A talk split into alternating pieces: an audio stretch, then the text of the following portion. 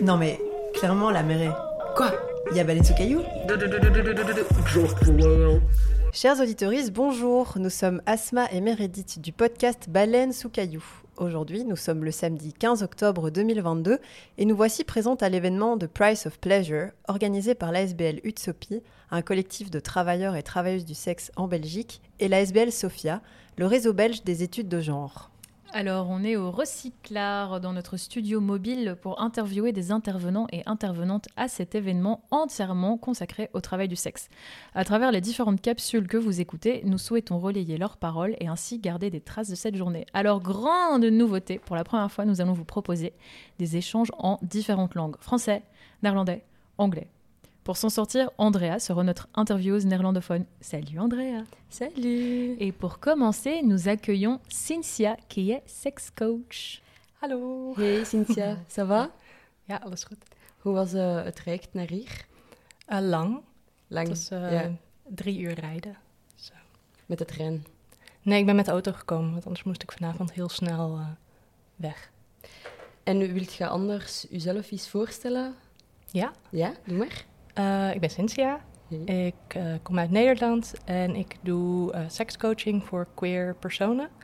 Um, en dat doe ik op een lichaamsgerichte manier. Dus dat betekent dat ik meer bezig ben met oefeningen dan met praten.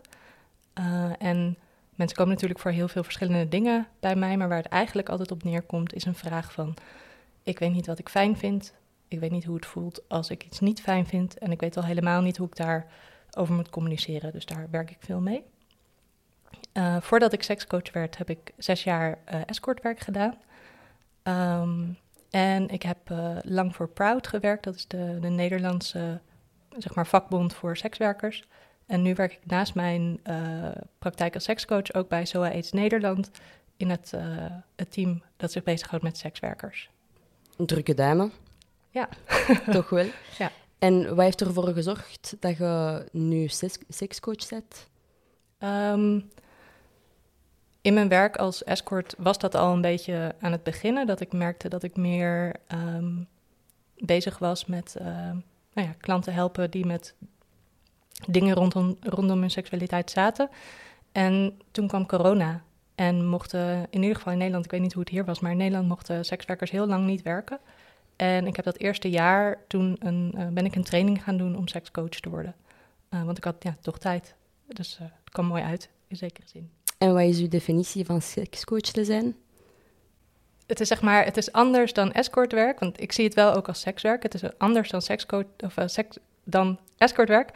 Um, in de zin dat toen ik escortwerk deed, was ik heel erg bezig met mensen een, um, een ervaring geven van geliefd zijn, uh, van plezier beleven, van um, nou ja, echt een, op de ervaring. En met coaching gaat het veel meer om mensen zelf de tools te geven om zichzelf dat soort ervaringen te kunnen geven. Dus ik, ik ben meer bezig met nou ja, het, uh, het geven van uh, uh, training in zekere zin. Ja.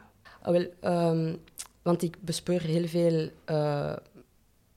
dat je heel graag aan therapie en dat je heel veel vragen wilt stellen van hoe voelt je lichaam aan, mm. als ik het goed heb begrepen. En binnen heel het spectrum van seksualiteit is er een, een aspect daarbinnen dat voor u heel therapeutisch is of dat je juist naar voren wilt brengen binnen het sekscoach zijn? Hmm.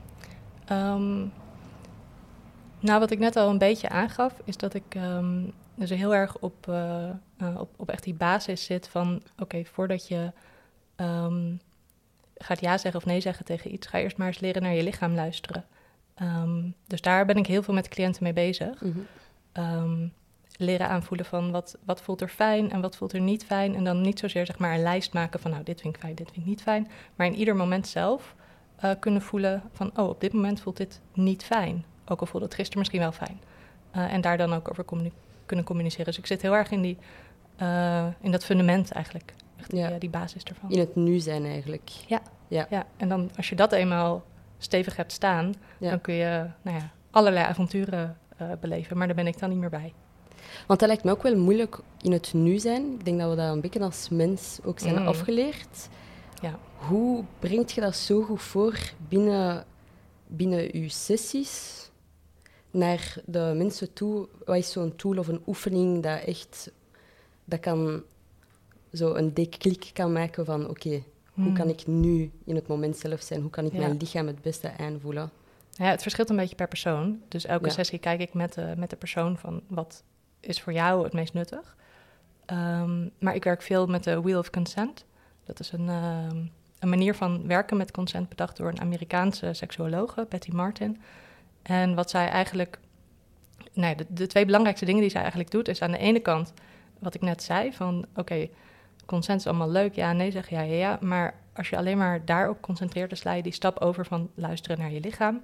Dus zij is heel erg van, oké, we gaan verlangzamen en we gaan echt gewoon voelen. eh, gewoon echt met je, met je hand een object voelen van hoe voelt het nou om iets te voelen? Hoe voelt het om plezier te voelen? Dus daar echt bij die basis beginnen.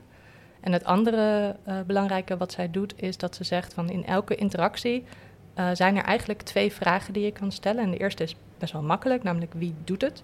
Dus ik raak jou aan. Ehm, en de andere vraag is voor wie is het? Eh, en die is vaak veel lastiger. Dus raak ik jouw wang aan voor jou, omdat jij graag wil dat jouw wang aangeraakt wordt, dan doe ik het dus op de manier dat jij het het liefste wil. Of raak ik jouw wang aan voor mij, omdat die er zo lekker zacht uitziet en ik wil eraan zitten. En dan doe ik het op de manier die voor mij eh, zo prettig mogelijk voelt. Oké, en vandaag geef je workshop. Ja. Draait het dan ook rond consent? Ja. Ja, de, de workshop heet ja. Embodied Consent. Dus het gaat, eh, gaat hierover, waar ik het nu over heb. Ja. Oké, nice. En welke link bestaat er volgens u tussen sekscoaching en sekswerk? Nou ja, ik zou zeggen dat, het, al- dat, dat sekscoaching ook sekswerk is. Mhm. Ehm, politiek gezien. Eh, tegelijkertijd in de praktijk. Ja, dus voor de, de Nederlandse wet eh, geldt sekscoaching niet als sekswerk, waardoor ik dus gewoon mijn werk kan doen zonder alle vervelende regels die daarbij komen voor sekswerkers. Ehm, maar ja, ik werk met menselijke seksualiteit, dus ja, natuurlijk is dat ook sekswerk. Het is alleen anders dan escortwerk. Eh, of anders dan nou ja, als je met een cam werkt of wat dan ook. Mhm. Ja. Het is een andere invalshoek. Ja. ja. En wat betekent conscious sexuality? ja, dat weet ik ook niet. Ehm, ja, op een bewuste manier bezig zijn met je seksualiteit. En dat kan er dus op heel veel verschillende manieren uitzien. Ehm, voor de een eh, eh, is het dan eh, super behulpzaam, behulpzaam om heel veel met ademhaling te doen. Voor de ander is het juist heel behulpzaam om heel veel met beweging te doen. Het is, ja, het is maar net wat er voor je werkt. Maar de, de basis is ja, op een bewuste manier kijken naar je seksualiteit. En wat, wat vind ik leuk, wat vind ik niet leuk, hoe voelt dat? Nou ja, dat verhaal. En het ademhalen bijvoorbeeld, Mhm. ehm, waar, waar kan dat dan voor zorgen binnen je lichaam? Is het aspect van rustiger te worden juist? Of, Ja, het kan allebei de kanten op. Dus er zijn verschillende technieken. Ehm, en het spreekt best wel voor zich. Als je rustiger, dieper ademhaalt, dan geef je je lichaam het, eh, het signaal van... oké, doe maar rustig aan, ontspan maar. Dat gebeurt dan meestal ook. En als je sneller gaat ademhalen, dan eh, eh, wordt je juist actiever. En in Mhm. sommige situaties is dat juist wat je wil. Ehm, dus ja, je kunt je ademhaling op verschillende manieren inzetten daarvoor. En nou ja, daar een beetje handigheid in hebben is gewoon heel, heel handig voor je ook seksleven. in het dagelijks leven, denk ik. Ja, absoluut. Als je ja. je ademhaling goed onder controle hebt, dan... ja, of in ieder geval je bewust kan zijn van wat je ademhaling aan het doen Ja, is. Dat op het moment dat, je, dat het bijvoorbeeld heel erg hoog en heel erg zit, eh, dat je dan eh, dat op kan merken en denken, oh wacht even, wat is er aan de hand? En even een momentje nemen, pauzeren, verlangzamen. Nou ja, dat.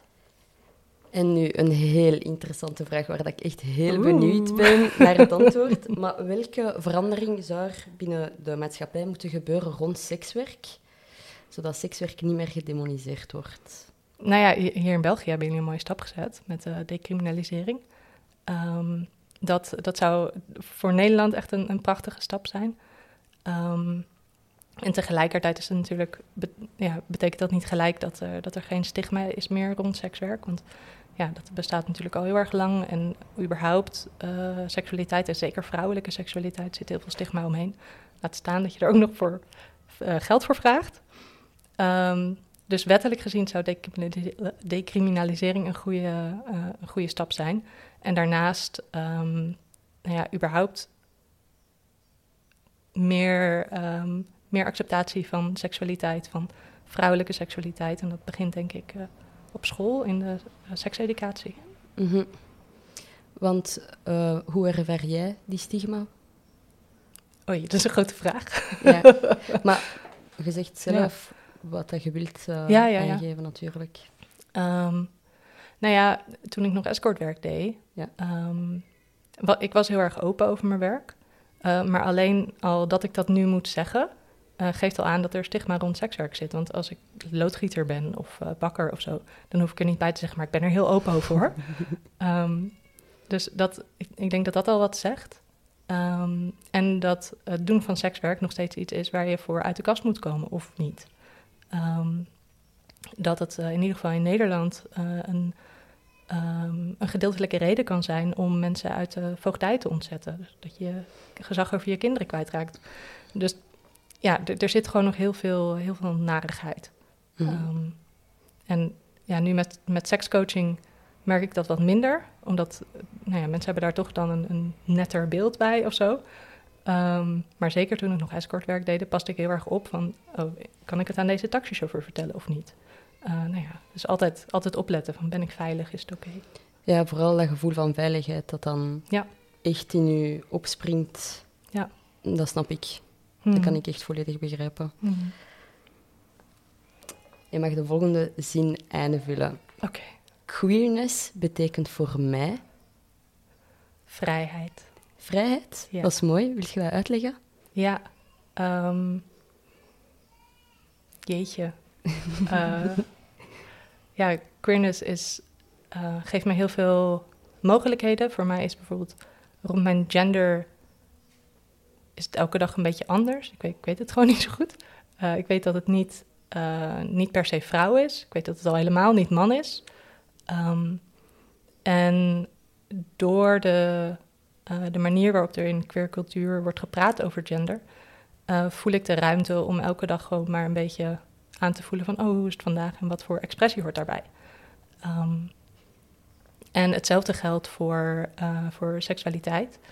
Uh, ik vind het heel fijn dat ik, me, nou ja, dat, dat ik me niet beperkt voel in wie ik op wat voor manier aantrekkelijk kan vinden. Dat ik gewoon naar een mens kan kijken en kan voelen van, oh hallo, uh, jij, jij bent interessant. En voor elke persoon kunnen er andere dingen, andere activiteiten bij horen die ik, die ik met ze zou willen doen.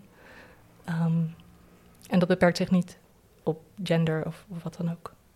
Nee, meer op een gevoel, een connectie. Ja, precies. Ja, inderdaad. Ja. Mooi. Hmm. Op uw site hebben we gemerkt dat uw prijzen inclusief zijn. Um, hoe zijt je op dat idee gekomen?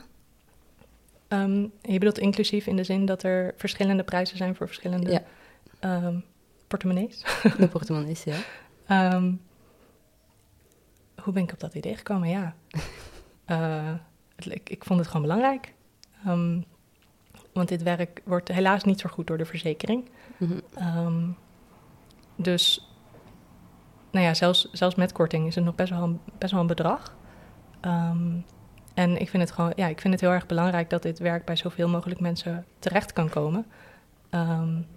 en uh, nou ja, ik heb dus verschillende prijzen voor verschillende uh, portemonnees. En dat betekent dus ook dat mensen die heel, heel goed in de slappe was zitten, uh, dat die meer kunnen betalen. En dat gaat dan weer naar de, um, naar de mensen die minder kunnen betalen. Dus zo blijft het ook best wel in evenwicht, heb ik gemerkt. Dat is heel fijn. Um, dus dat ook zeg maar rijkere cliënten solidair zijn met mensen die minder geld hebben. Um, dus ja, ik, ja, het is gewoon belangrijk.